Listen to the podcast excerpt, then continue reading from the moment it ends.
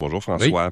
Oui. Bonjour. Alors parlons d'investissement dans Celsius euh, de la Caisse de dépôt. Et qu'est-ce que c'est Celsius? Celsius, c'est une firme qui, euh, une espèce, regarde, bon, on va mettre ça simple ce matin, Ouais. comme une espèce de banque de crypto-monnaie. OK. Et comme n'importe quelle banque, quand tu as une crise, ben les investisseurs ou encore les détenteurs de parts ou d'argent, ben ils disent garde cette banque-là est pas bonne, on va leur retirer notre argent. Et c'est ce qui est arrivé avec euh, Celsius. Sauf que euh, ce qui est important de mentionner, j'ai eu plusieurs échanges de textos très très très très très tôt ce matin Ouais.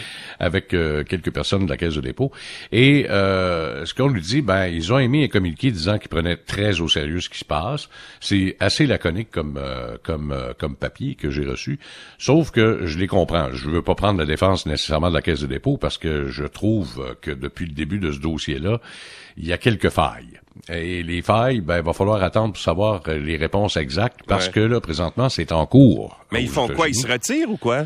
Ben, en fait, ils ils vont perdre euh, presque 200 millions dans cet Ben, voyons investissement-là. Ouais. Mais, tu sais, regarde, on va relativiser un petit peu là, ce matin là, euh, pour parler d'investissement. Quand on parle d'investissement risqué, parce que ce n'était un, un investissement au risque, la caisse de dépôt en fait plusieurs. Des fois, ça fonctionne, des fois, ça fonctionne pas. Et dans le cas de Sexus, malheureusement, ça n'a pas fonctionné. Moi, les questions que je pose ce matin, et les mêmes questions que la semaine dernière d'ailleurs, c'est comment se fait-il que lorsque les drapeaux rouges se sont allumés, un derrière l'autre à partir du mois de novembre, qu'on n'a pas réagi plus vite? Ça, c'est la question. Mais ça, Charles Lemont, le président de la Caisse de dépôt, euh, devra probablement répondre à ces questions-là à la mi-août lorsqu'on présentera les résultats financiers de mi-année.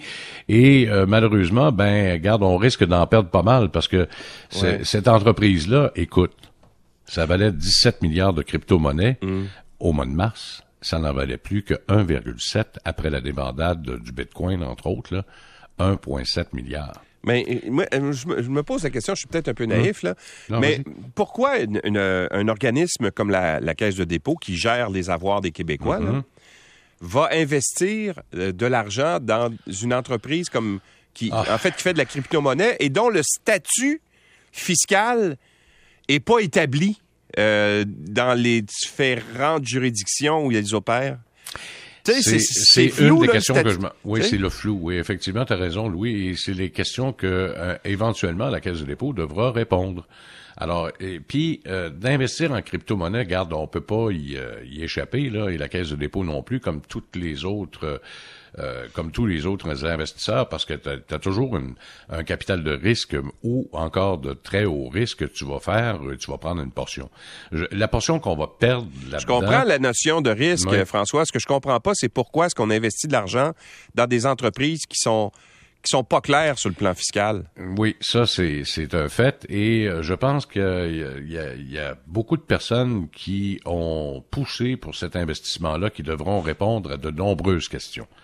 Euh, ça, c'est clair et net, là, parce que euh, oui, c'est bien beau être une start-up qui avait le vent dans les voiles, qui semblait très sérieuse dans ses activités, sauf que quand les drapeaux rouges se sont euh, levés un derrière l'autre à partir du mois de novembre, euh, possibilité de chaîne à la Ponzi, ou encore l'arrestation de, de- du, du chef de la direction financière en Israël, Ouais.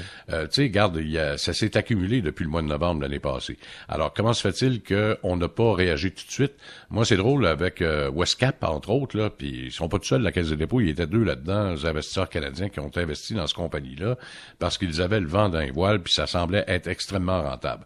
Sauf que le 18% de rendement qu'on proposait aux investisseurs, c'est là qu'il y avait de beaucoup de questions à poser. Alors, moi, je, je, je, je vais être bon joueur ce matin avec la Caisse de dépôt. Je vais attendre à la mi-août, là, aux résultats financiers pour voir si on en saura plus. Mais quand on regarde euh, euh, ce qui est en train de se passer à la Cour, parce qu'on a déposé le bilan cette semaine, euh, tant il y a aussi longtemps qu'ils seront sous la protection des créanciers aux États-Unis, ben, il n'y a pas grand-chose à faire pour nous autres. Bon.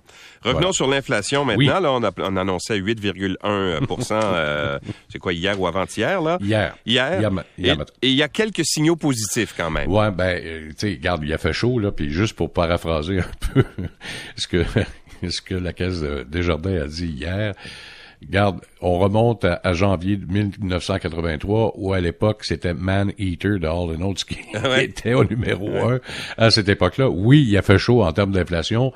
Jeff McClain a encore mentionné hier après-midi que l'inflation va demeurer élevée encore pour quelques mois. Ça veut dire quoi exactement? Ben, il va y avoir d'autres hausses de taux d'intérêt. Mais là, on va falloir mesurer la quantité euh, de hausse ou encore la, la, la, force de la hausse de la, de la Banque du Canada. Là, il va falloir surveiller d'abord vendredi avec les ventes au détail. Parce que je t'ai parlé un peu de Mastercard cette semaine, là, qui habituellement se trompe pas beaucoup, là. C'est, regarde, quand tu parles de, d'une hausse de 10% des ventes au détail, c'est parce que le monde y travaille, puis le monde continue de dépenser beaucoup malgré la forte hausse de l'inflation. Et c'est une des raisons pour laquelle l'inflation est là. On le voit dans le tourisme euh, et l'hébergement de tourisme avec des augmentations de près de 50% En Ontario, c'est 68% C'est énorme, ça, par rapport à l'an passé. Et d'autre part, on voit quelques signaux parce que les signaux de ralentissement des hausses. Alors, est-ce qu'on pourrait atteindre un plateau assez rapidement? On verra au cours du mois d'août-septembre comment ça va se dérouler, particulièrement avec la baisse euh, très forte du, pétrole au cours des dernières semaines. Et encore une fois ce matin une baisse de, du pétrole qui est au-delà de 5 dollars. Sauf que il y a aussi un signe, un signal dans le domaine euh, des, des, maisons là, pour le coût de remplacement qui Regarde, le coût de remplacement est encore en hausse de 10% On se cachera mm. pas, on fera pas l'autruche non plus. Mais, tu vois, il y a comme un signal positif, il y a eu une baisse de 1,1% au cours du mois de juin. Alors donc, ce sont ces signaux-là.